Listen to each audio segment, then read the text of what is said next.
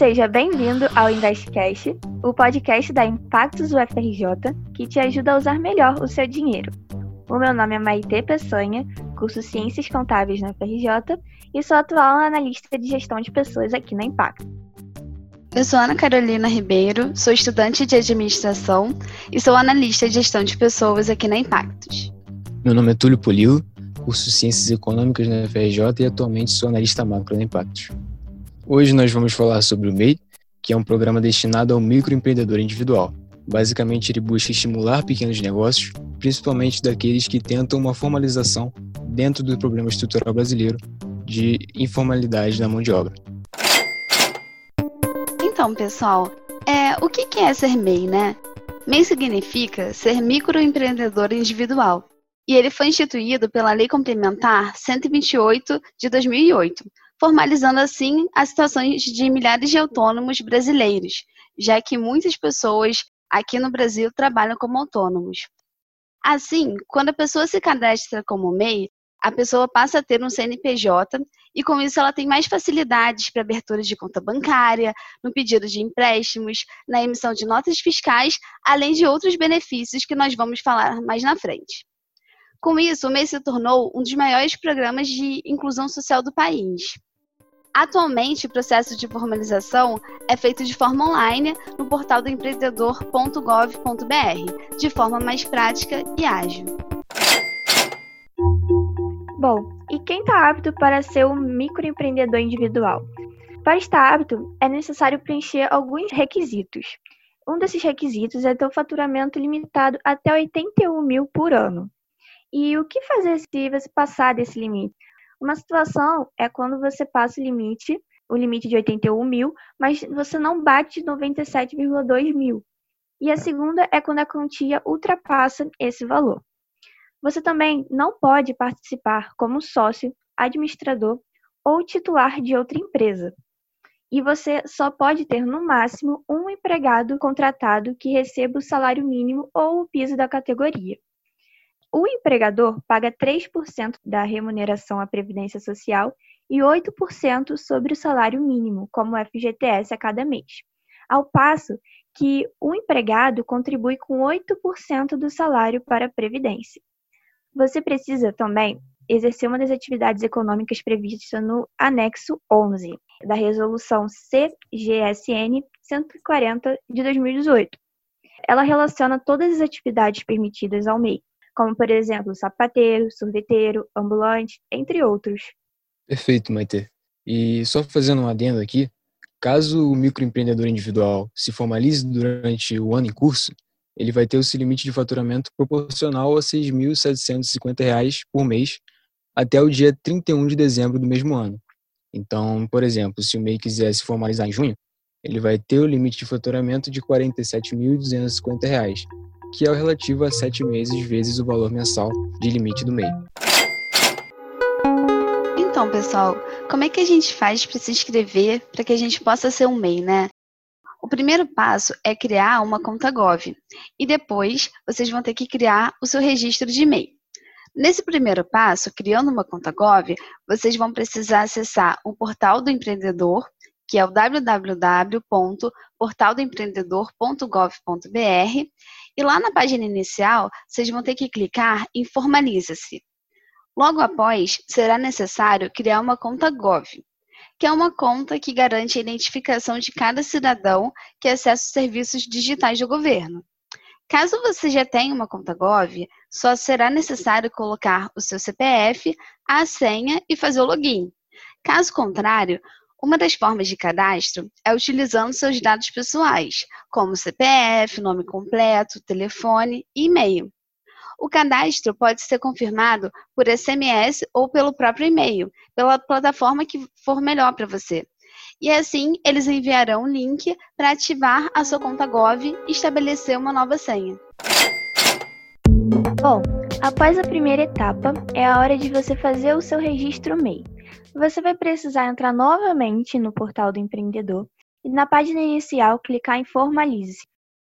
Antes de prosseguir, é preciso autorizar a conexão entre as plataformas do governo federal, gov.br, e a rede SIM.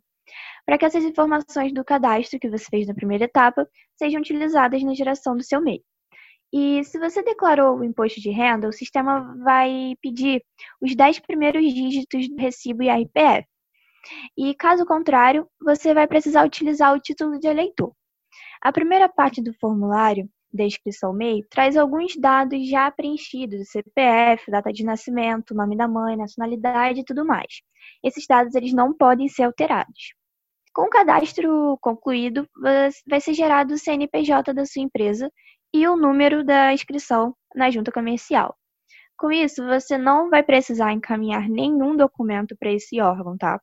Não se esqueça também de emitir o, seu certificado da condição de microempreendedor individual, que vai ser o seu comprovante de inscrição de que a empresa está formalizada. Depois do cadastro, vai ser a hora de você verificar a sua inscrição estadual. Essa inscrição estadual é destinada para empresas do comércio e também a sua inscrição municipal, que são para todas as empresas, especialmente para empresas de serviços, emitirem suas notas fiscais. Bom, a inscrição estadual é automática, com o cadastro do MEI, e pode demorar algum tempinho por conta do processamento dos dados.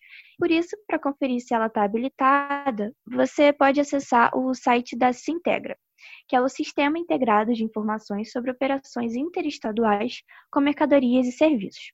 Em alguns estados, a inscrição é dispensada, que é o caso do Rio de Janeiro. Por isso, é importante verificar no site da Cefaz, a Secretaria do Estado da Fazenda do seu estado. A mesma coisa para o CCM, tá? Que é o Cadastro de Contribuinte Municipal. Em São Paulo, o processo é automático, mas não é imediato. Ele leva algum tempinho. E na maioria dos municípios é necessário fazer o cadastro na prefeitura. Após as etapas do cadastro, o microempreendedor já pode trabalhar de forma totalmente formalizada, devendo apenas fazer a contribuição mensal e a declaração anual simplificada para que ele se mantenha em dia. Para você se manter como MEI, é preciso pagar uma certa mensalidade. Ela corresponde ao INSS para o comércio e ISS para serviço. Normalmente, essa mensalidade gira em torno de 45 a 50 reais. Caso o trabalhador seja formalizado, o DAS e o imposto de renda, dependendo da quantia que a pessoa arrecadar. É, bom, são necessários pagamentos mensais do DAS, né, que é um documento de arrecadação do Simples Nacional. Ou seja, como você, empresário, vai recolher os impostos e é também a entrega da declaração anual do Simples Nacional, que é o DASN-CIMEI, que ocorre até o dia 31 de maio, sendo relativo ao exercício do ano anterior. É a vantagem né, que ele tem a facilidade de conter vários impostos em somente um. Então, sobre a declaração do imposto de renda, se você é MEI, você está obrigado a apresentar a declaração de ajuste anual do imposto de renda de pessoa física, caso você tenha recebido rendimentos tributáveis acima de R$ 28.559,70 no ano anterior, cerca de R$ 2.380 por mês, ou rendimentos isentos, não tributáveis ou tributados exclusivamente na fonte, cuja soma for superior a 40 mil reais. Porém, a declaração também pode ser obrigatória conforme outras regras, e para consultar, basta acessar o site da Receita Federal. Agora vamos pensar em um exemplo.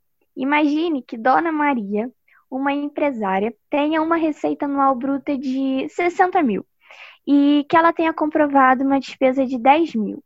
Então, a receita bruta dela seria 60 mil e as despesas, que podem ser com água, luz, telefone, aluguel, foram de 10 mil. Bom, o lucro evidenciado, que é a receita bruta menos as despesas comprovadas, seria 60 mil menos os 10 mil. Então, ela teria um lucro evidenciado de 50 mil.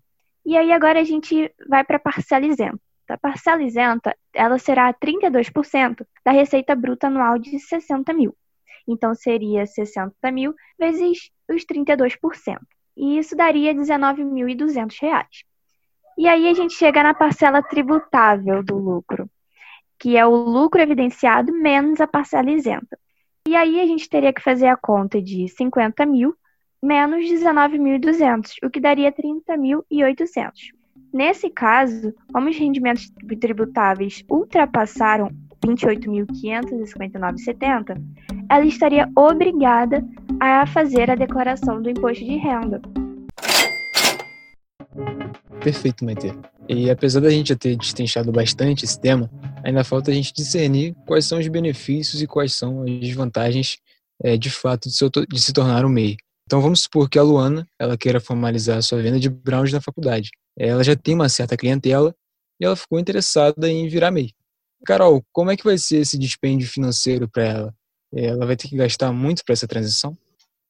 Então, Túlio, o processo para se tornar um MEI é totalmente virtual e gratuito.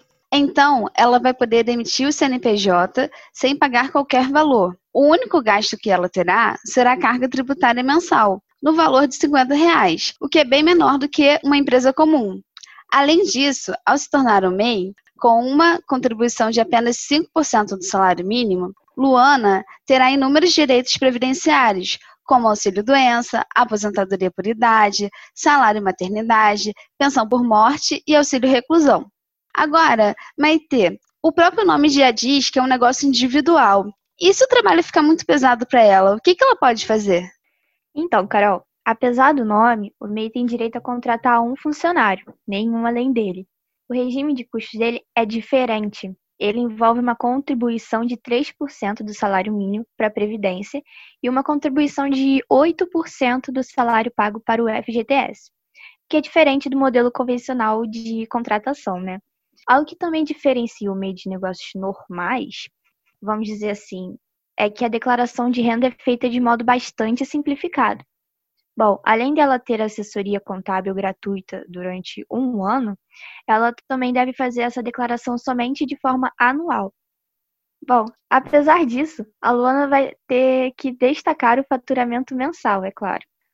Túlio, existem outras vantagens no processo? É, na verdade, sim, Maite. É, se ela quiser obter crédito, o processo para ela vai ser bem mais simples. É, dadas as políticas de incentivo que a gente tem a pequenos negócios aqui no Brasil, é, somadas ainda essas taxas menores desse modelo de negócio, o processo é bem menos travado do que normalmente é. é. A Luana, além disso, ainda tem o direito de emitir a NFE, que é a nota fiscal eletrônica, né, que oferece uma maior credibilidade para o MEI. É, além disso, ela tem acesso a cursos e treinamentos gratuitos, né, principalmente de instituições como o Sebrae. E alguns cursos ela tem que pagar somente a matrícula mas a maioria é totalmente gratuita. Mas também tem as desvantagens, né? Se a Luana arrecadar mais que 81 mil reais, ela vai ter que migrar para outra categoria de empresa, o que é um processo bastante custoso porque a carga tarifária dela vai aumentar bastante, o que gera um limite para o crescimento da sua empresa, né? além daquele limite de contratação de apenas um funcionário. A aposentadoria também é bastante limitada. Ela só pode ser requerida por tempo de serviço ou invalidez, e o valor referente a um salário mínimo. Agora nós vamos falar sobre algumas estatísticas nacionais do MEI, junto com uma abordagem estrutural do emprego aqui no Brasil.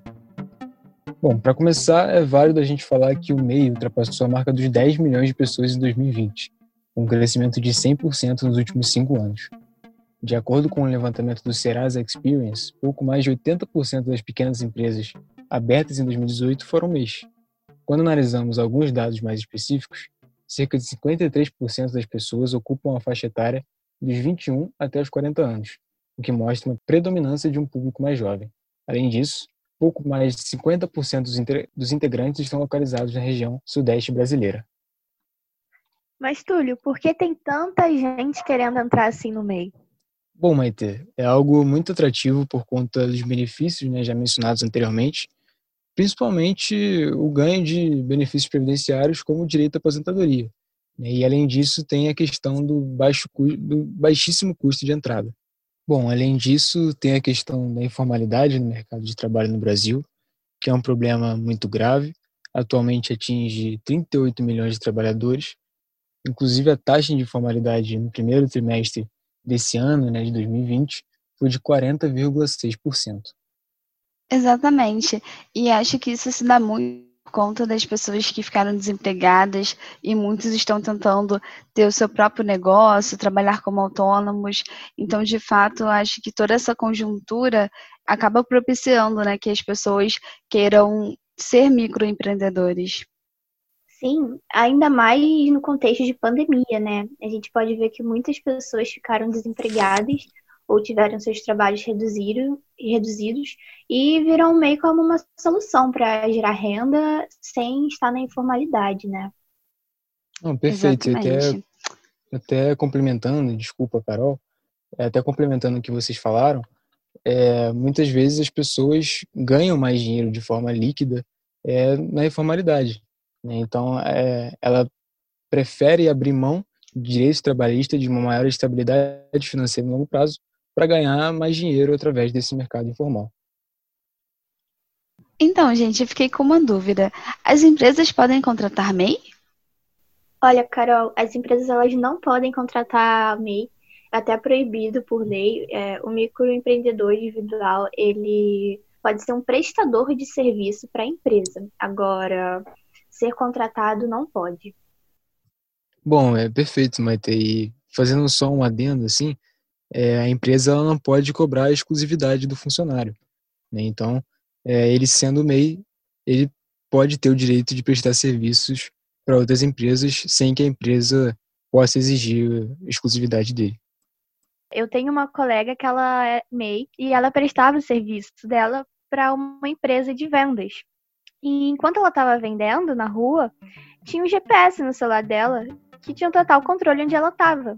Inclusive, o patrão dela também comentava que é, eles não poder, os funcionários não poderiam trabalhar, né, para outras empresas, prestar serviço para outras empresas. Então eu acho muito que isso se enquadra como ilegal, né? Então ela pode muito bem buscar seus direitos e isso é bem ruim para a empresa. Então, galera, agora nós vamos para nossa sessão de perguntas e respostas que vocês enviaram para gente no nosso Instagram. Nós vamos começar. A primeira pergunta é da Camila Santana, analista de marketing aqui da Liga. Oi, galera do Investcast. Eu queria saber, por exemplo, se uma pessoa já tem um emprego de carteira assinada e ela quer fazer um MEI por fora também. Ela pode? E caso ela puder, se ela for demitida do emprego formal dela, né, de carteira assinada, ela pode pedir o auxílio-desemprego? Então, Camila, ela pode sim, mas caso ela seja demitida, ela não vai ter o direito de seguro-desemprego. Isso porque a Receita Federal ela entende que a pessoa possui renda suficiente para se sustentar nesse período de desemprego, né? Então, assim, eu não recomendaria ela fazer o MEI caso queira receber esse seguro. Então, pessoal, nós vamos agora para a segunda perguntinha, que foi feita pela Luana, que é a nossa analista de marketing aqui na Liga. Fala, galera. E se a pessoa quiser deixar de ser MEI, o que, que ela tem que fazer? Então, Luana, quando a pessoa quiser deixar de ser MEI, ela pode cancelar a inscrição de MEI. E para isso, basta acessar o portal do empreendedor e solicitar a baixa do registro. Após realizar essa baixa, ela deverá preencher a declaração anual de extinção do MEI, também no portal do empreendedor. Vale lembrar que, com base no artigo 9 da Lei Complementar 123, a baixa do MEI ocorrerá independentemente da regularidade de suas obrigações tributárias, previdenciárias ou trabalhistas, mas isso não impede que, posteriormente, elas sejam cobradas e lançadas ao titular dos impostos. Então, a gente pode perceber que o MEI é uma maneira eficiente, né, de tirar as pessoas da informalidade e também incentivar a população brasileira a empreender mais, né? Sim, Maite, concordo é, plenamente com o que você falou. E eu acho bem legal que é muito ao contrário de uma visão de engessamento, de uma visão de uma burocracia muito forte que a gente tem de fazer negócio aqui no Brasil. Então, eu acho que o MEI ele é muito inovador no sentido de ser um processo muito simples da pessoa que quer é, formalizar uma forma dela ganhar dinheiro, assim, com algo que ela saiba fazer. Então, isso mesmo, Túlio. É, de fato, o MEI hoje em dia ele tem sido feito de forma online por meio do portal do empreendedor.gov.br, então facilitando muito ao acesso de todas as pessoas. O MEI tem ajudado muitas pessoas que estavam ali na informalidade e assim elas podem aproveitar muitos dos benefícios previdenciários, assim como é claro que também há suas desvantagens em alguns momentos, como a questão do faturamento é, ser de no máximo 81 mil reais por ano, no máximo um empregado. Então é claro que é importante que as pessoas avaliem bem, mas de fato o MEI está vindo com essa proposta de auxiliar as pessoas e tirarem elas da informalidade. Impactos UFRJ descomplicando as finanças do seu cotidiano, porque aqui o seu dinheiro é um assunto de impacto. Agradecimentos à equipe de produção: Camila Santana, Luana Reis, Vinícius Alves e Lucas Nocito. Esse podcast contou com as vozes de Ana Carolina Ribeiro, Maite Peçanha e Túlio Polilo. Por fim, muito obrigado a todos os nossos seguidores que nos enviaram perguntas nas nossas redes sociais. Impactos UFRJ no Facebook e no LinkedIn e arroba Impactos UFRJ no Instagram. E não deixe de conferir também nosso site, impactosufrj.com.br.